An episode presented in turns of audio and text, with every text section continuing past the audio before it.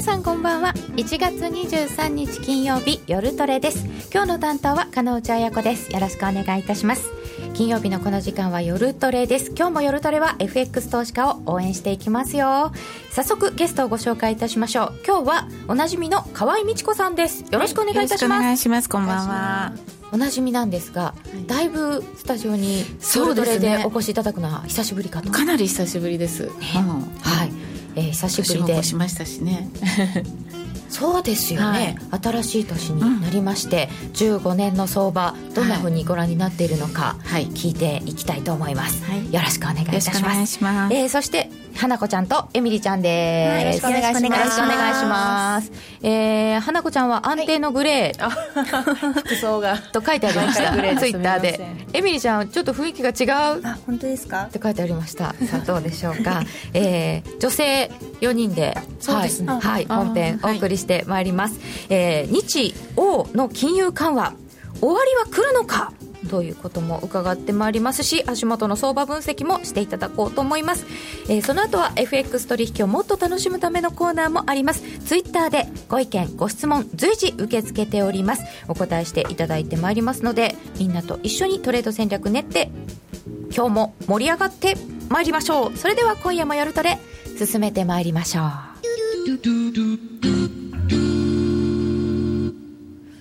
今日はなんとなくこうしっとりした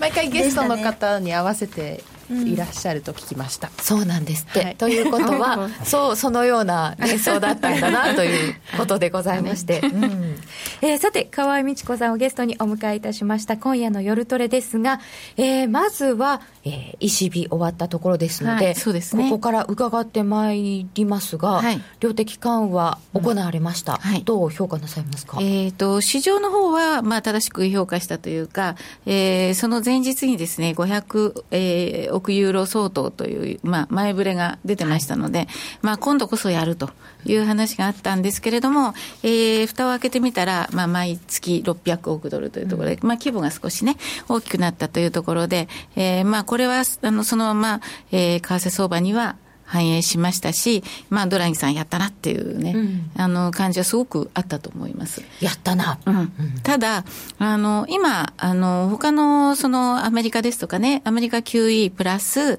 えー、財政拡大。日本も、えー、量的緩和第2弾。えー、プラス財政拡大というところで、まあ、どこのまあ先進国も、えー、財政拡大を伴っているっていうところなんですね。はい、で、その景気対策で、その金融政策だけでね、あの今の状況でその経済を良くしていけるかっていうと、ちょっとどうかなっていうところはあるかと思いますね。うん、で、アメリカはいち早くその財政も拡大し、えー、まあ QE も比較的早く入っていますし、それを今も出口に入っているというところで、うん、あの経済自体体は早く立ち直ってる。だけれども、ヨーロッパはですね、あの、やはりまず一つ、雇用面でも、はい、あの、アメリカとかね、その、アメリカよりも、あの、こう、解雇とかそういうのはすごく難しいんですね。労働条件についてすごく厳しい規制があるんですよね。だから経営者に対してね。ですので、簡単にはクビにできないし、あの、そういう意味では、すごく、まあ、人には温かいんだけれども、あの、企業がどんどん、こうね、あの、えー、少し解雇しなきゃいけない時にも解雇できなかったりとか、そういう意味では、なかなかこう、景気が悪くなったりとか、企業業績が悪くなったりすると、えー、なかなかこう、えー、それが足を引っ張ることにもなる。で、今、すごく失業者自体は多いんですよね。で、大体ユーロ圏全体でも、えー、まあ12、3%とか超えてきてますから、どんどん超えてきますし、で、若年層に至っては25%とかね、あの、そういう、うん、状況なんですが、その背景はやっぱり、その、えー、雇用者を、えーまあ、ずっとこう維持しなきゃいけなかったりとか、そういうところで新規の雇用をなかなか入れられないというところがあるんですよね。とあの、まあ、こう循環できない。そうすると、まあ、質もやっぱり落ちていくっていうこともあるし、そうなってくると、例えば製造業でもね、あのこうだんだんその業績が悪くなってくることにもつながりかねないというところがあるので、本来はもう少し今雇用条件すごく悪くなってますから、はい、あのえー、財政拡大するなりして、えー、インフラ投資なり、それから、あの、まあ、もう少しその、えー、人を雇用できる場所を確保してあげないとなかなか、あの、社会全体が良くならない。えー、したがって消費も増えない、で需要も生まれないっていうところで、企業どんだけ頑張ってても、世界全体が今、需要がちょっと落ちてる時なのでね、あの今、この、えー、ユーロドラギさんがようやく踏み切りました。はい素晴らしいですっていう言えると思うんですよ。だけれども、だからといって、えー、このままその、えー、1年半様子を見てるっていうだけじゃね、うん、あの、その時間と量的緩和の戦いだけじゃ難しいと思います。企業のあの資金ニーズがないですし、それとあの銀行は貸ししぶりですから、はい、マイナス金利でもあの有料企業じゃないと貸さないって有料企業が少なくなってきてますからね、全然悪循環なんですよ。そもそも今回、金融緩和を量的緩和に踏み込むかどうかばっかり見てましたけど、はい、それはそもそもヨーロッパの景気を浮揚させるためだったはずなんですけど、はいこれはマリオさんはよくやったけど、うん。それだけでは、うん、まだこう遅いっていうかね、やっぱりあの決断するためには、ドイツにお伺いを立て、えーまあ、南欧諸国の悪いあの財務体制があるから、本来は財政再建に、えー、注力しなさいよっていうのがドイツの、えー、バイドマンさんですかね。あの、おっしゃっているわけですけれども、そこはもっともなんだけれども、からといって、そうやってもう話し合いでなかなか行ったり来たりしてるうちに、に後手後手になるっていうのが、今のあの統一金利と統一通貨の弱み、悪くなると弱い。欧州のそもそものところですよね、うん、そうですね。でもあの今、一つだけいいのは、はい、あの通貨安になってますからね、はい、あの日本は円高、まあ、30区ぐらいのあのデフレ円高っていうね、もう本当にひどい状況でしたけど、株安っていうね、あの今はヨーロッパの株はいいですよね、資産バブル的にいいし、うん、えー、それから、まあ、企業業績が悪くても株が上がってるっていう意味では、ちょっと不思議なんですけど、そうですね。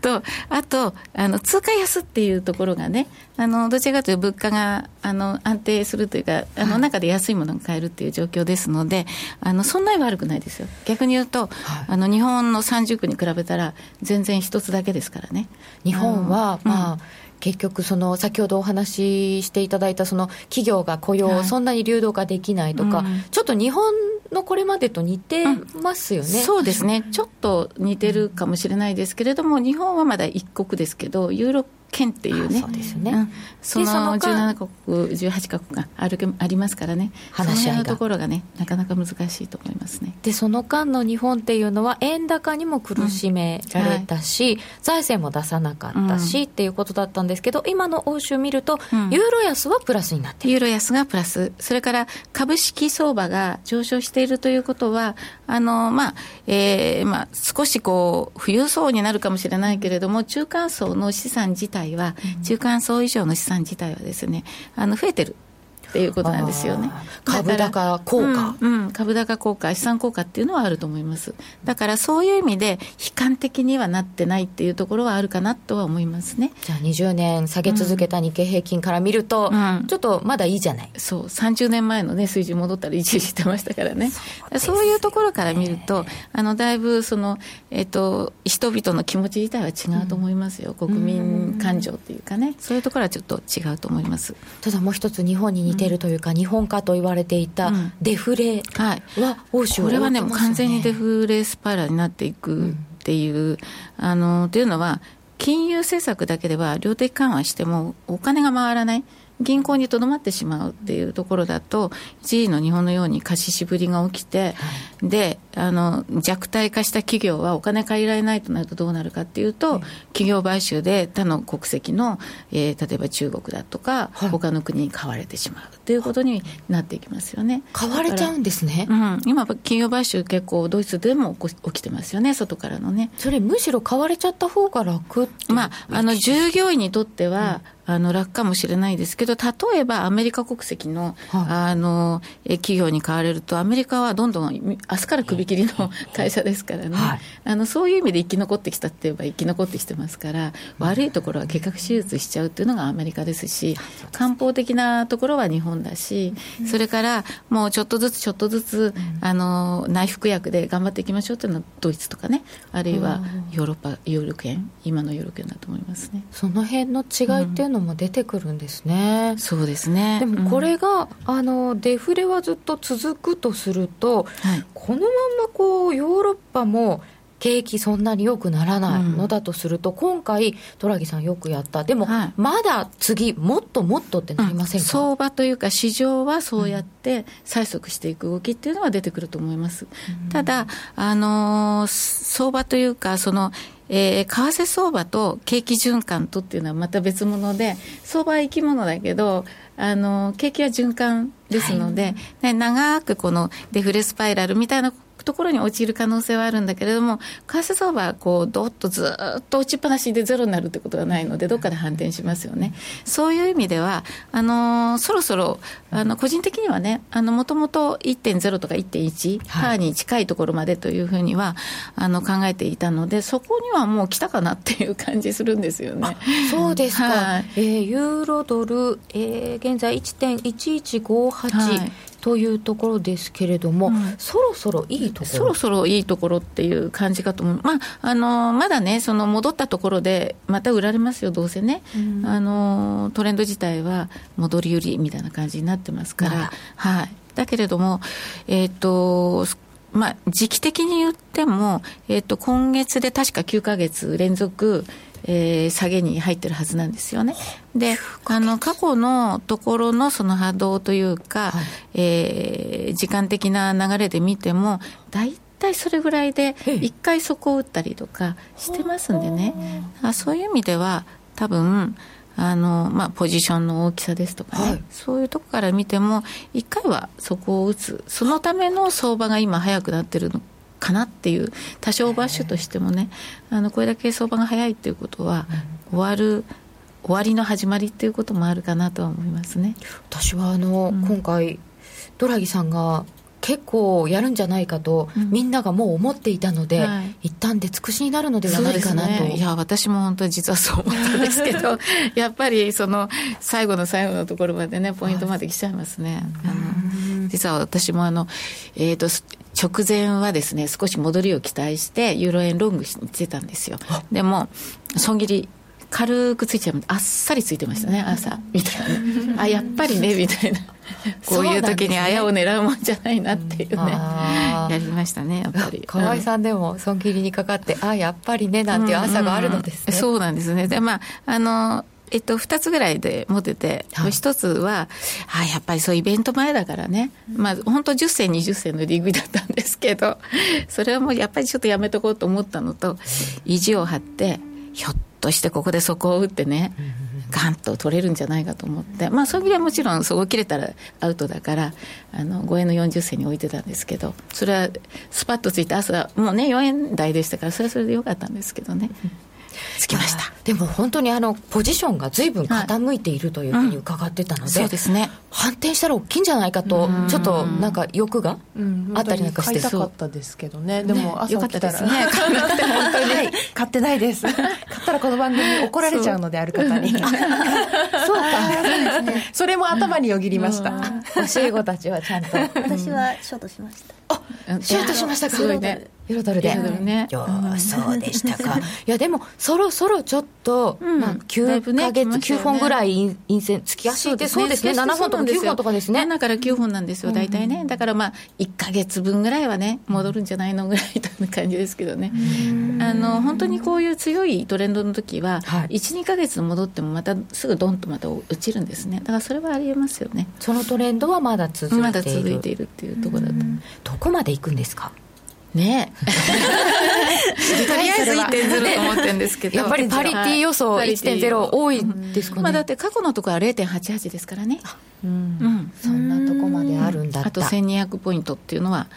あったんですよね。だからまあそれに並びに行くっていう動きではあるかもしれないんですよ。あの戻ったところでね。一旦試す、うん、試しに行くっていうことじゃないかとは思います。とりあえず、うん、それなりにポジション少しね、うん、やった方がいいとえー、今日はもうショートにしてきましたね。そうですか。でも、ショートはしたんですけど、はい、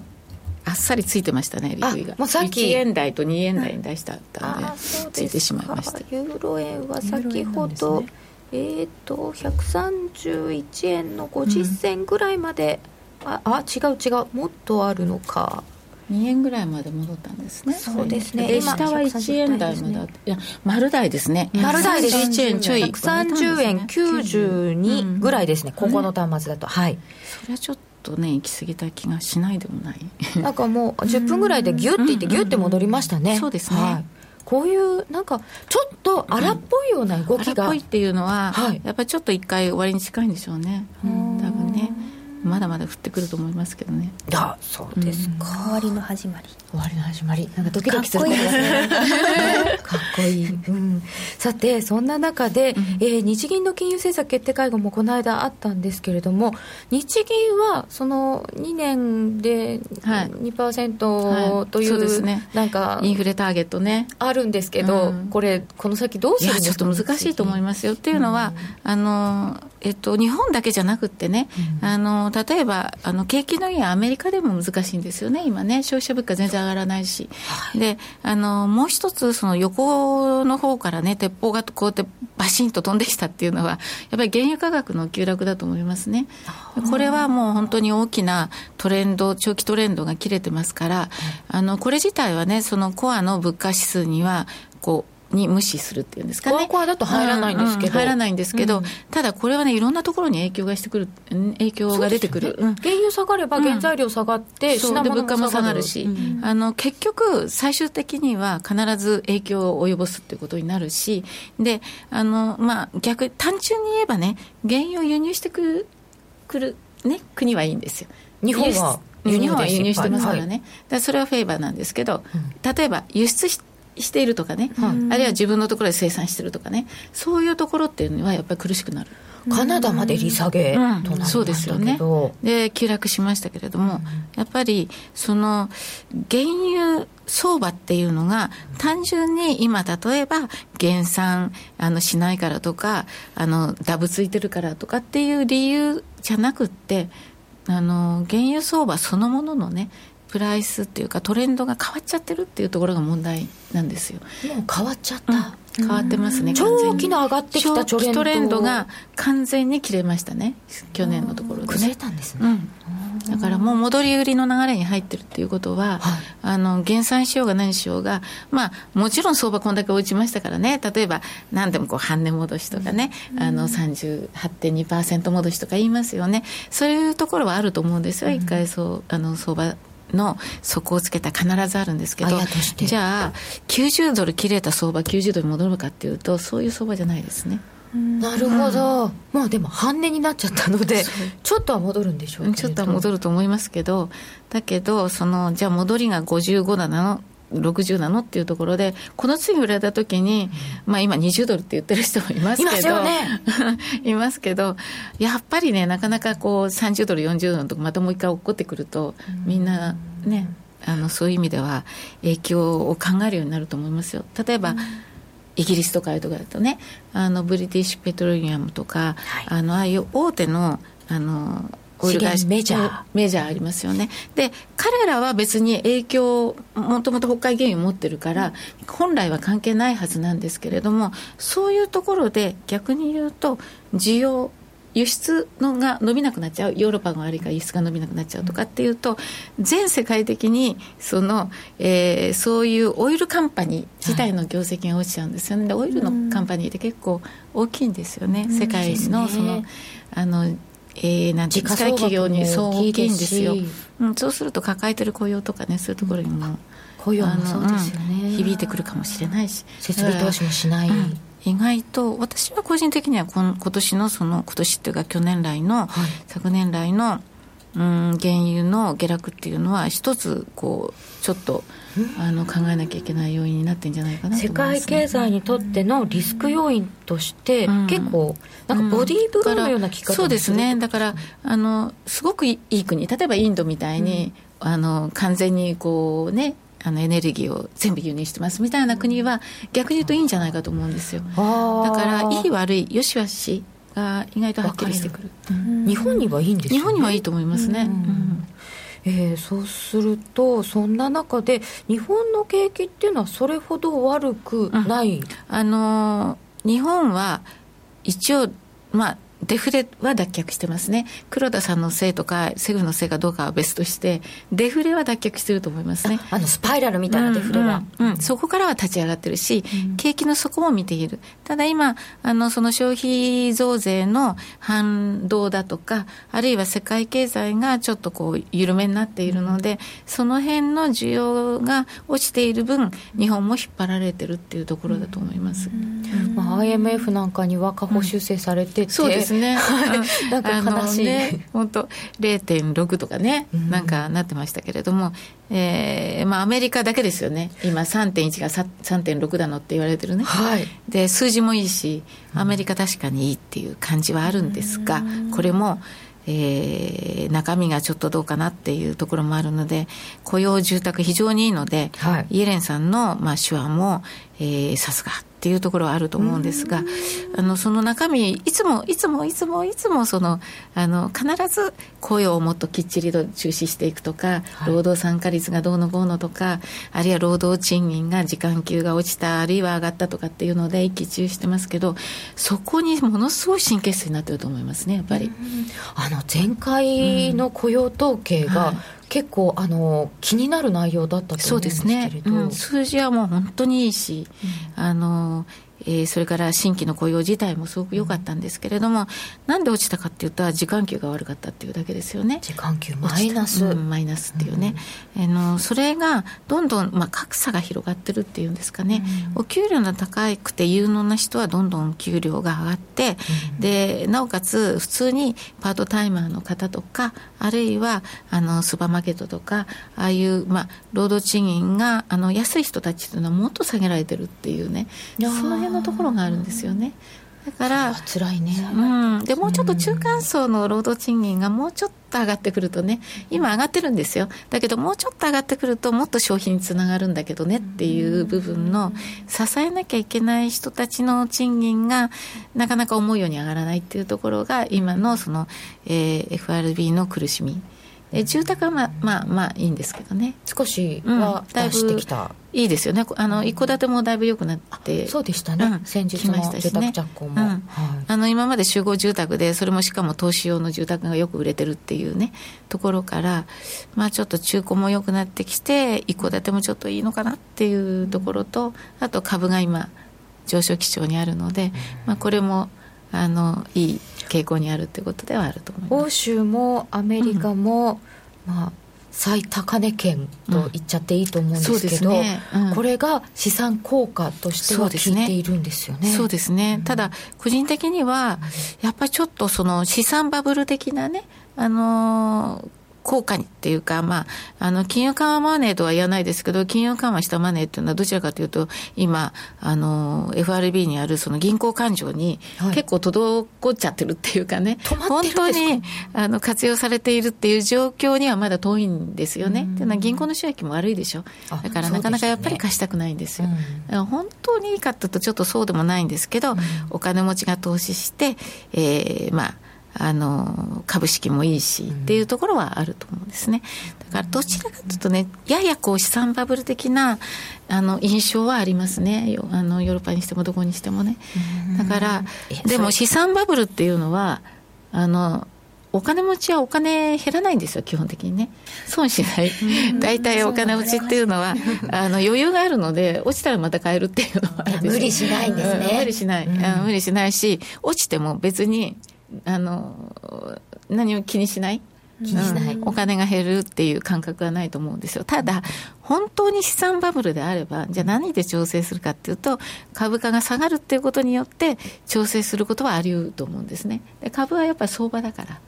あの波動で何年サイクルっていうのでね、調整は必ず来ると思います。まあ今は高いから、まだだとは思うんですけど、最長不当で8年7か月ぐらいなんですよ、アメリカの高値、高値が。うん、それが、まあ今年の6月か7月ですから、そこまで持つのかなと思うと、まああと半年持つか、うん、あるいはどうなのかなと思いますね。今年の半ばというと、うん、マーケットでは利上げがその頃そうなんですよね、うん、だからもしね逆に言うと利上げができる環境になって利上げした時っていうのはねあの株に影響を与えるってことは十分ありぶしだと思いますね、うん。川さんむしろ利上げはできない可能性っていうのも、うん、あると思いますね。あの単純に私はチャートで見ているんですけれどもあの2006年7年っていうねあの住宅バブルの頂点っていう金利が5%台だったんですね。アメリカのね。でそこから右肩下がりのトレンドっていうのがまた新たに始まっていて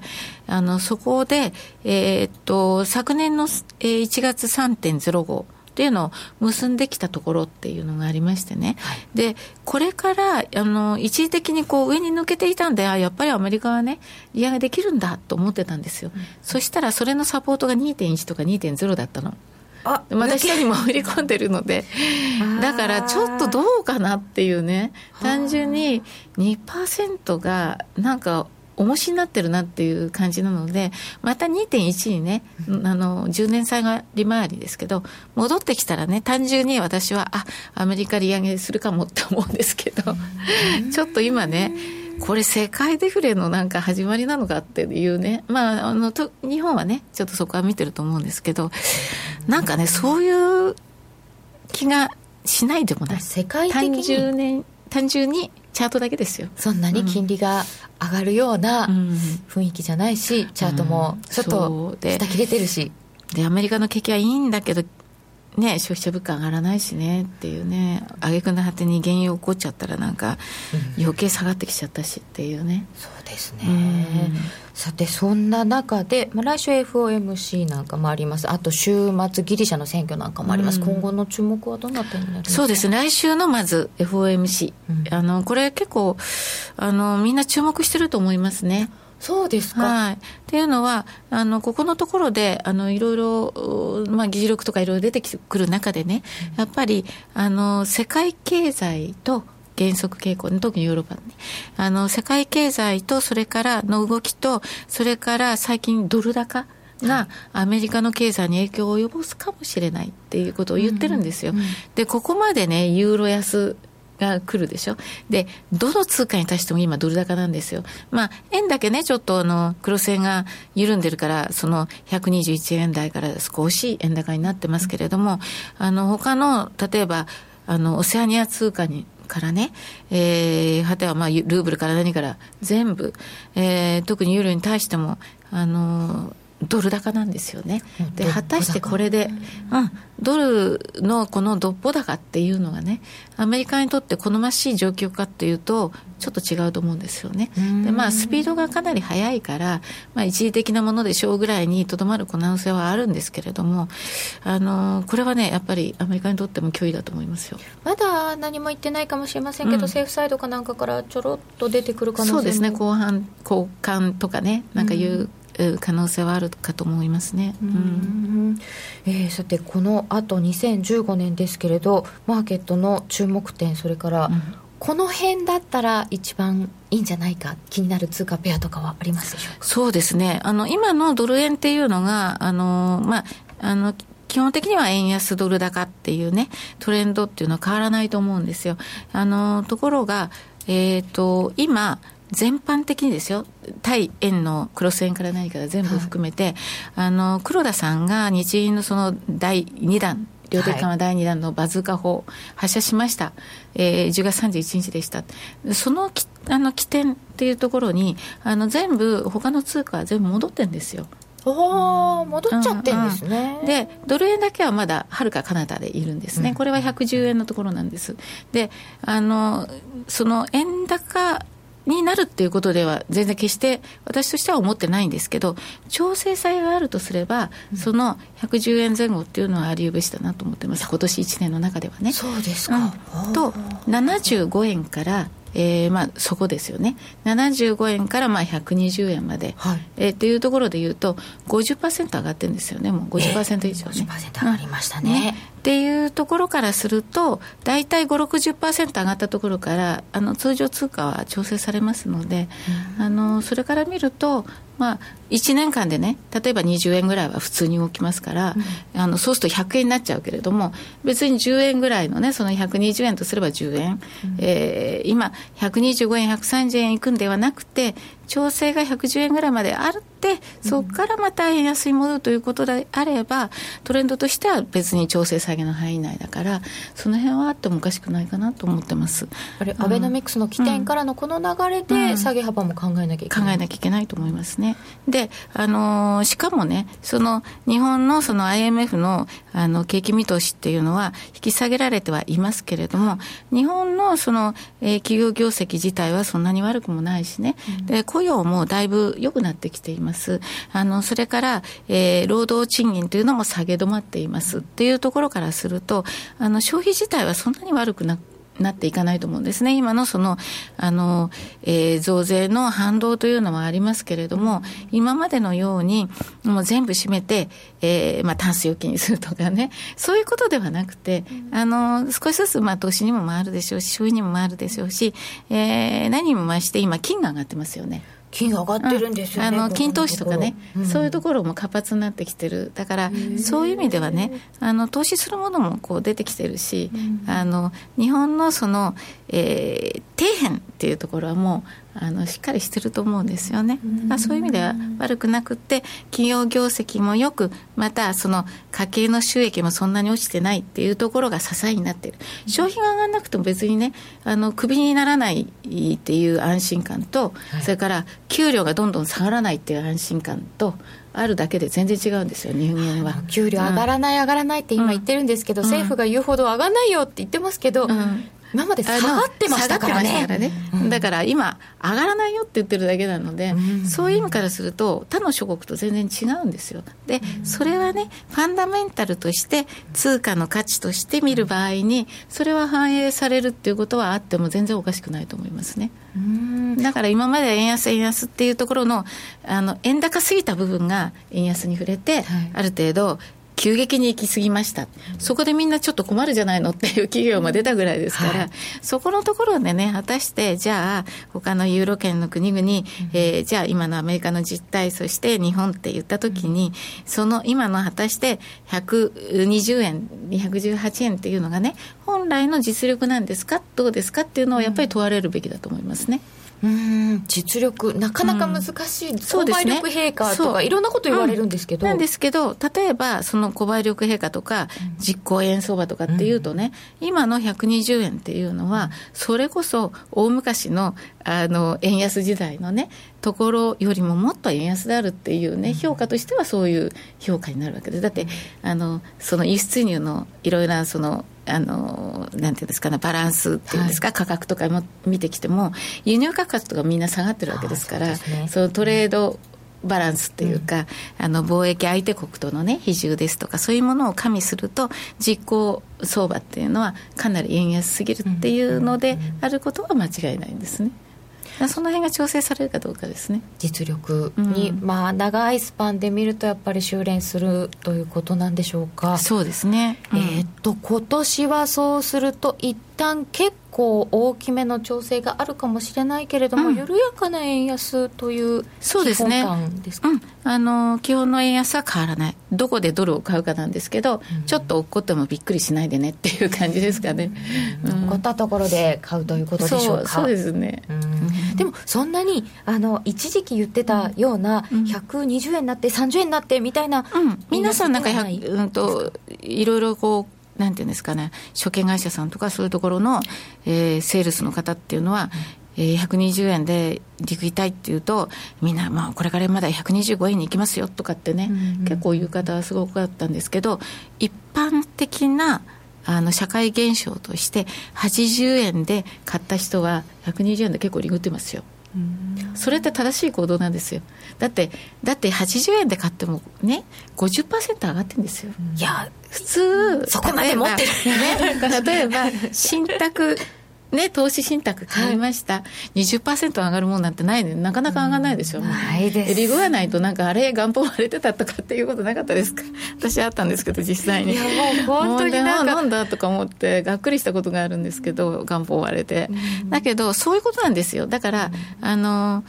株式相場もね、あの、去年1万8000までいったでしょ？で、えっ、ー、と、まあ、NISA とかあったけれども、11月あたりから個人投資家割合こう、利食い始めて、12月ぐらいまでの間に結構売ってるんですよね。で、それも正しい行動なんですよ。ですよね、うん。で、それって、社会現象的にやってるんですよ。なんとなくそろそろ、あ、いいかなっていうね、ところが正しいんだと思う。私はだから、トレーダーとか、あの、我々みたいにこう為替相場とかああいうところにこう突っ込んでやってると121円でも買いだ買いだって思ってまた買ったりとかっていうことは当然トレードとしてはやるんだけれども単純に我に返ってみるとああそうだあの時80円で作った外貨預金リグっちゃおうみたいなそういうのはだから自分の外貨預金は120円でリグってるんですよ だけど。ね、だけど、トレードでは120円買ったりもしてるわけですよ。だからそんなもんですよ。あ、時々じゃあトレーダー目線ではなくて、うん、一般市民になって。一般的な 一般常識で考えて、あ、やっぱりちょっと、そうだよねって思うところも必要だと思いますね、やっぱり。そうですね。うん、5割も上がったんだよっていう。うん、だから下がると思った時に、あのもっと下がるって思うところでみんな普通に買ってくるんですよだからそんなもんですよ、うん、そうですね、うん、そういう心構えも大事にしつつそう。大事にしてでもトレードもガンガンやりましょうっていう感じですけどね ね、えー、いろんな視点を持ちたいと思います。す、はい、えー、本日のゲストは河合美智子さんでした。どうもありがとうございました。あのロングセラーラジオソニー EX5M2 好評発売中。高級感あふれる大型ボディに大口径スピーカーを搭載短波放送のほか AM、FM も受信可能です。卓上型ラジオ EX5M2 乾電池 AC アダプター付きで税込1万8360円。送料500円。お申し込みお問い合わせは0335954730ラジオ日経通販ショップサウンロードまで。北浜隆一郎の株式宅配便1月号。テーマ材料で大幅高を狙うなら北浜さんが注目するズバリこの銘柄。DVD と CD で好評発売中。収録時間60分。お値段は DVD 税込8640円。CD 税込7560円。送料500円。詳しくはパソコンスマートフォンからラジオ日経ネットショップサウンロードのページにアクセスしてください。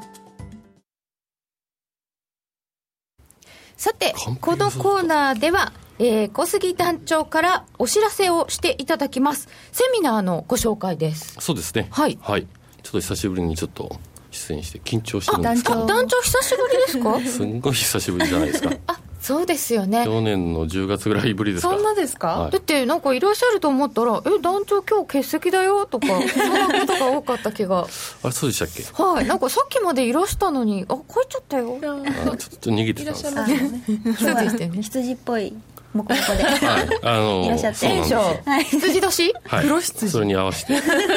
黒羊。黒羊。そういう映画ありましたよね。羊。あそっち。ごめん。そう聞こえた。ということで小杉さんからは、はい。えー、FX プライムさんのセミナーのご案内なのですが。はいそうなんですよ。えー、っと河合さん本日ご出演いただいてるんですけど、はい、あの2月14日、えー、名古屋の方でえー、っとスペシャル講師に河合さんをお招きして、はい。まあ、セミナーを。あいいな。名古屋ですか？はい。あら。名古屋ももう数年ぶりのセミナーになるんで、はい、まあ、多くの方にお越しいただければなと。でもちろんあの高野もあの柳沢も出演させていただくので、はい、夜トレのホームページでも告知をしていますと書いてあります。あ、はい、えー、夜トレの、ラジオ日経の夜トレ番組ホームページを開けますと、2月14日土曜日、プライム会場セミナー in 名古屋2015年上半期の FX 投資術を語り尽くす。そうなんです。語り尽くしちゃうんですね。まあちょっと円安からちょっとかけ離れてちょっと落ちてきてますけどまあすごい今乱高下してるじゃないですか、まあこういった時、まあ2015年まああの半ばに向けてどういうトレードをしたらいいのかとか、まああの相場展望とかを河合さん、高野あと柳沢で、はい、もう語り尽くしていこうかなというふうに考えてます。いいですね。12時30分から16時15分。えー、河合さんと高野さんと柳沢さんのお話そして当日抽選で河合さんの5本のプレゼントなどもあります。そうなんですよ、えー、TKP ガーデンシティ名古屋新幹線口にて行われます。はい、はい。えー、お申し込みはこちら、こちらというところができておりますので、2月9日までね、そうですね。はい。どんどんお申し込みいただければなと思います。はい、名古屋の皆様、お近くの皆様、ぜひぜひお申し込みください。他のはいいですか？あとはもう来週はあの高野と、はい。あと細田さんのセミナーオンラインですけど、ああ一目均衡表の、えー細田哲星さん。そうですね、ええまあ、去年も2回やったんですけどまた入門編ということで、まあ、お届けして、まあ、3月にも、えーやろうかなと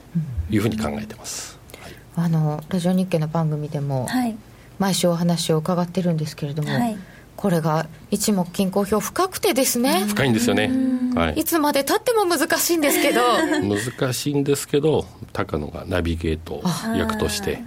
まあ柔らかく優しく解説させていただきますので、まあ、ぜひこちらの方もお申し込みいただければなと、えー分かってくるととても面白いんだと思います。一目均衡表。これは1月28日の水曜日、えーオンラインです。そうですね。ここちらはオンライン、はい。で名古屋の方は会場といこちらもセミナー申し込みはこちらというのがクリックしていただけますと出てくるようになっておりますので夜トレのホームページから飛んでください。はい。入門編ということは？そのうちはい。実践編もあるんでしょうか？そうですね。3月はまあ実践編としてもうちょっと突っ込んだ形で、まあ、相場展望とか、まあ、レポートをまあ限定でお配りをしようかなというふうには考えてます。入門編はどなたでもご覧いただける、そうですねということですので、はい。うん。本当に入門の方にそうですね。良いかと思われます。まあ、エミリちゃんみたいなね、はい。えーっとまだまだ入門にいらっしゃる、そう分かりやすいとこれから使えるといいなと思いますけど。そうですよね。でも復習で見るのもいいと思います。そうなんですよ。か復習あれあれどうだったかなって思った時に見ると使また上達できると思います、おなんかエミリちゃんだいぶ。本当ですか？だいぶ。だいぶなところで、はい。はい、返事が来ました。まあ、オンデマンド動画として、はい。あの当社のあのお客様限あの会員ページに、はいあの載せますんで、まあ、繰り返しご覧いただいて、まあ、今お話ありましたけど復習などで使っていただければなと思います、そうですね。夜トレの番組自体も復習に使っていただいている方が結構いらっしゃいまして、そうなんですよね。昨日もうあの相談会ここ最近あの高野と柳沢の相談会っていうのをやってるんですけど、えーっと昨日お二人ですかね、夜トレ見てますよと、ああそうです先週もう何人か見てますよっていうお話をいただいて、うんあみんなご覧いただいてて嬉しいなと。で私もたまに出てることを一部の方ご存知でして 「最近出てないですね」って言われて。そうだなってもももしてたんですけど。それで今日は来なきゃなといううん。団長その声を出してください。個別相談会は次は2月12日木曜日そして19日木曜日。えこちらは FX プライムバイ GMO に口座をお持ちのお客様限定となりますが、高野さんと柳沢さんの FX 個別相談会というイベントがございます、これもやっぱりあのまあ限定なので数は少ないんですけど、はい。まあ直接高野柳さんに、まあ、こういったことで困っているとかトレードをこういうふうにした方がいいのかなとか直接ご相談いただけるので、まあ、重宝していただけるんじゃないかなと思います。はい。はい。ぜひぜひ、えー皆様夜トレのホームページから飛んで詳しいことお確かめになってください。小杉さん他にこれぜこれはぜひ言わなければということはないですか？うん今年もあのいろいろセミナーとかイベントを企画してますんで、まあ、ぜひお楽しみにしていただければなと思います。はい、ぜひぜひ今年もよろしくお願いしくお願いしします。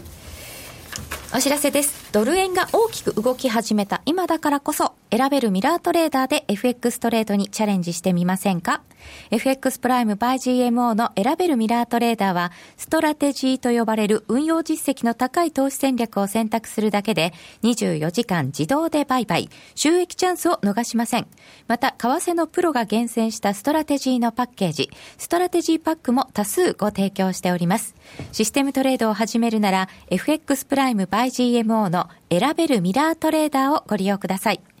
株式会社 FX プライム by GMO は関東財務局長金商第259号の金融商品取引業者です。当社で取り扱う商品は価格の変動等により投資額以上の損失が発生することがあります。取引開始にあたっては契約締結前交付書面を熟読ご理解いただいた上でご自身の判断にてお願いいたします。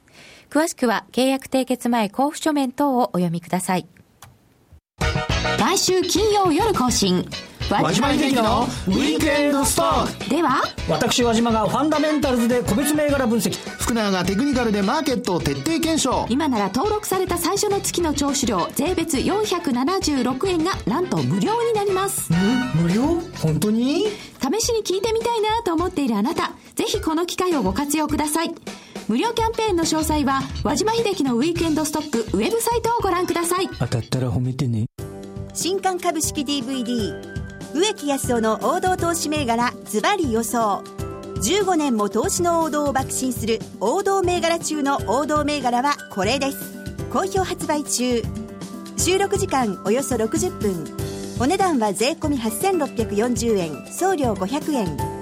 お申し込みお問い合わせはパソコンスマートフォンからラジオ日経ネットショップサウンロードのページにアクセスしてください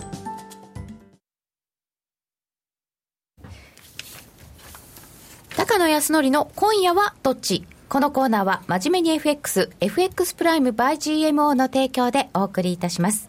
ここからは FX 取引を真面目に、そしてもっと楽しむためのコーナーです。よろしくお願いいたします。よろしくお願いしますえー、まずは、今夜はどっちと言っておりますが、来週のあたりから伺っていきたいなと思いますが、来週は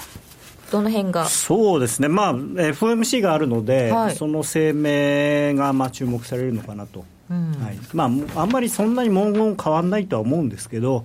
まあ、各国あのせっせと緩和をしている中でですね、はい。あのアメリカはやっぱり今年は利上げの年なのでその方、まあ、それを確認するという感じになるのかなと。でで金曜日に GDP が出るのでこれがまあ、一応予想は3%なんですけれどもこれがまあ上振れしたりするとやっぱりアメリカ一人勝ちっていうイメージになってますますユーロが売られると。うんうんうんドル円はなんかあんまりちょっと上重そうですけどね、ドル円重くなってきましたよね。そうですね。ドル円飽きられましたねもうね。あ動かない結局あのー為替相場ってなんで動くかっていうと、買ったり売ったりする人がいるから動くわけじゃないですか、はい。うん。で今、例えばドルが強くなるぞと思ったときに、世界の人が、じゃあ、ドルを買うのに何を相手に売るあの売るかっていうと、はい。一昔前は円だったんですよね、円が中心だったんです、ところが、円はもう材料出尽くしというか、もう日銀もなんか、ね、この間もなんか歯切れが悪いし、そんなだって物価上昇率、い平均で1.0とか言ってるわけですから、それなのになんで、ね、2%目標の人が1.0で何にもしないのっていう、まあね、それじゃゃと、ちょっと、じゃあいいよって、まあまた何かやるとき教えてねって、またそそしたら円売りするから。今、ユーロ忙しいし、そうそうそう。で今、ユーロの方はいやマリオがせっかく一生懸命やってるんだ僕らも応援しなきゃいけないじゃんっていう、応援なんですか、これ。そうだって、マリオはユーロを下げたくて緩和してるわけですから、それはユーロ売りはあのマリオさんを助けることになるんです。うん。で、みんながマリオを助けるべく、ユーロを売ってきまして、そうすると、ユーロ円ちょっと円高になるので、ドル円もちょっと円高になっちゃうみたいなのっていうのはありですか？あーまあそこまではならないと思いますけど、全般的なドル高の中のあの円高というなので、ですから、あのまあ、ドル円はだからあんまり118円、120円、そのあたりで、まあ、高値抜けていく、最終的には抜けていくと思いますけれども、ちょっと時間かかるのかなと、だからといって、じゃあ115円割れて、どんどん円高になるかというと、そういうこともないと思ってますし、結構、あの今年になってずいぶん弱気な人が増えてるんですけど、あのドル円に関してね、まあみんな去年の年末は130円とか言ってたくせに、やっぱり年明けたら去年と同じで全然違うじゃないかっていう感じで、いや、これはやっぱりあの一だ一度大きく下げるリスクがあるんだっていうことを結構おっしゃるえー評論家の方がいらっしゃるんですけど、いや、別に動かない、動いてないだけで、そんな大きな調整なんて入る理由はないでしょうと。今年でもなんかボラ高そうじゃないですか？高いです、めちゃめちゃ高いです、もうあの本当に1日平気で1円50銭ぐらいドル円も動いてるんで、なんやこれって感じではあるんですよね、まあ、いいことなんですけど、いいいいこと、本来は。動かないより本は来動かないより全然いいんです。そうね。そう。ところがなんかあの動かないのに慣れちゃっ疲て あの急あのあんなにねボラティリティボラティリティって言ってたのにボラいざボラティリティ高くなってみるといやいや動きすぎでしょみたいな。振り回されちゃってそうですよね。動かない時に文句を言っておいて動いても文句を言ってはいけませんね。そんな、はい。そんなね、皆さんの都合に合わせていい感じで1日50銭ぐらい1往復とかねそうはいかないですよね。そうですよね。はい、1マー日10ケットさん銭ずつこね。うとかってね、はいみんな動いちゃ嫌だと思うとすごく動くし、動いてほしいと思うと動かなくなるもんなんですよね、あの相場と女性の心は同じようなも天ののな弱のでえーツイッターではユーロ円はどこまでいきますか？ドル円十分動いてる。ギリシャ選挙の影響聞きたいです。えーまずじゃあどこからいきましょう。日曜日ギリシャの選挙。ですね、はい。まあ、あこれどうなったらのこれでどうなりますか？あのシリザというその急、えー、急急進左派の、まあ、が第一党になることはほぼ確実ということで、まあ、ここまで織り込んでるんですよね。はいあの最近、一時、またちょっとだけこうやっぱり懸念もあって、はいやっぱりまずいんじゃないのっていうんで、その今の与党とのその差が縮まった時期もあったんですけど、この1週間ぐらい、またこうガーッと開いてきてるんで。あそうなんですねやっぱりあのギリシャの人たちは現状に満足をしていないので、その新しい選択を従ってる。でもその急進左派の方々も別にユーロを出たいと言ってるわけではないんですよね、うんでも金利は払いたくない。借りた金は返し返したくない。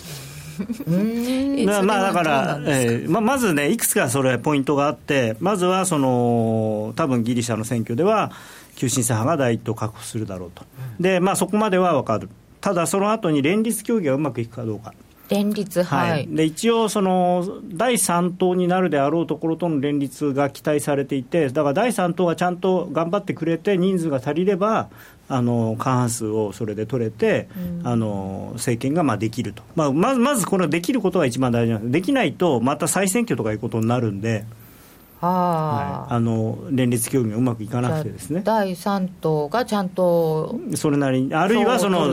まあ、急進左派がものすごく取っちゃって、っていうそれでふうになれば、まあ、それもありですね、ただ、あんまり急進左派が勝ち勝ちすぎると調子に乗るんで、それはそれでリスクがあるんですよね。そうですよね。あの普通に考えると、今までは野党ですから、野党の立場ではいろんなことを言えたのが、今度、与党になって、チプラスさんという人が自分が首相になったときに、じゃあ、今までみたいに、いや、ユーロは出る気はないけれども、だからといって借りた金を返す気はないとかっていうことを言えるのかどうか。そうですよね。野党の時はね何でも反対してればいいんですよ。そうそう。はい。なんかちょっとどこかの国でも見ましたよね。政権取ってみたらって。いや、でもその時にあのどっかの国は政政権をね、からの座から下野した人たちも同じようなことしてましたけどね。確かにそうかもしれない。まあまあ、それはいいとして、あのーそこでですね、まあ、おそらく多分ただね、2月いっぱいぐらいは結構ごねると思うんですよ。ごねる？うん、ごねてご、やっぱりどこまでそのユーロ圏が譲歩するかっていうのを試そうっていうんで、なんかすごい、あの瀬戸際外交って、どっかね、日本のうちの近くの国もやってますけど。ギリシャさんもちょっとそんな手そにできそんなことやっちゃいそうなんですよね、だからまあそれでまたユーロが売られるので、それはそれでいいと思うんですけど、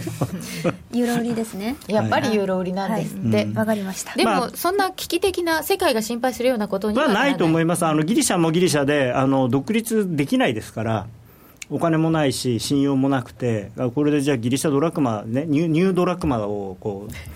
イントロデュースしますって言っても、多分ギリシャ国民でさえ誰もいらないって言っちゃうんで。やっぱり僕の財産はユーロで持っておきたいよ、うんそうそうそう。はい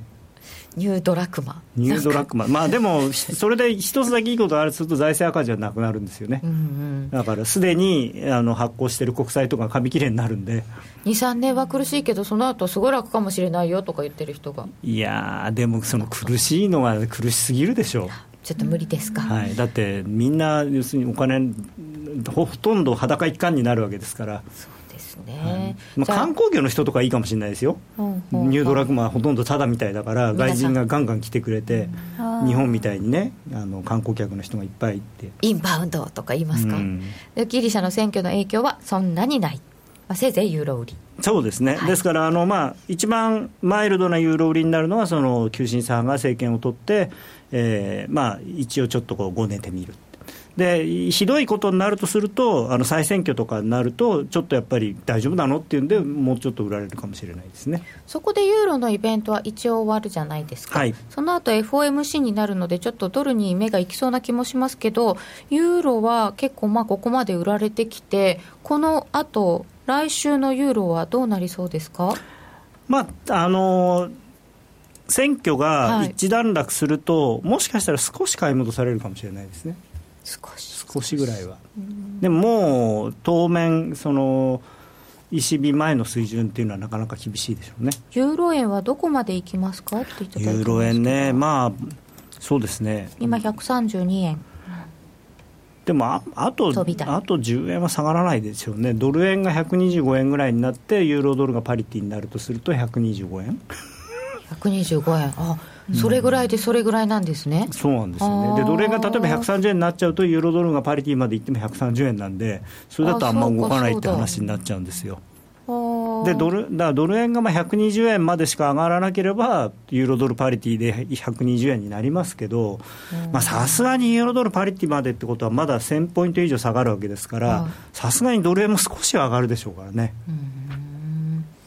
じゃあちょっとその辺ドル円がこうだからユーロドルがこうだからって考えないといけないですね。まあそうですね、あのユーロ円、まあ、あの所詮、経済結果なんで、ユーロ円っていう通貨自体は。じゃあユーロドルやります。そうです、ユーロドルの方がシンプルでいいと思います。はい、うんそうですか。えーユーロドル、あのチャートなんぞをおはい見せしていいでしょうか、はい。今、えー、ユーストリームの方の画面にはチャートが出ております、これを見るとね、やっぱり、ああ、パリティまで行くんだなっていうふうに皆さんにもご理解いただけるかなと。どのどの辺がですか？え？いやあの、これはまあその、最初の方はこれ、実はドルマルクをそのユーロに換算しているんですけれども、まあ、1985年の安値と、えー2000年の安値を結んだ線が、まあ、ちょうど1位ぐらいに来てるんですね。で、これ今、あの下落トレンドチャンネルというのを作っていて、こう下がってるというふうに私は、まあ、これずっと前から見せお見せしているチャートなんですけれども、まあ、こういう理解でで、この線が前はこういうサポートラインがあって、三角持ち合いみたいになってたんですけど、ええ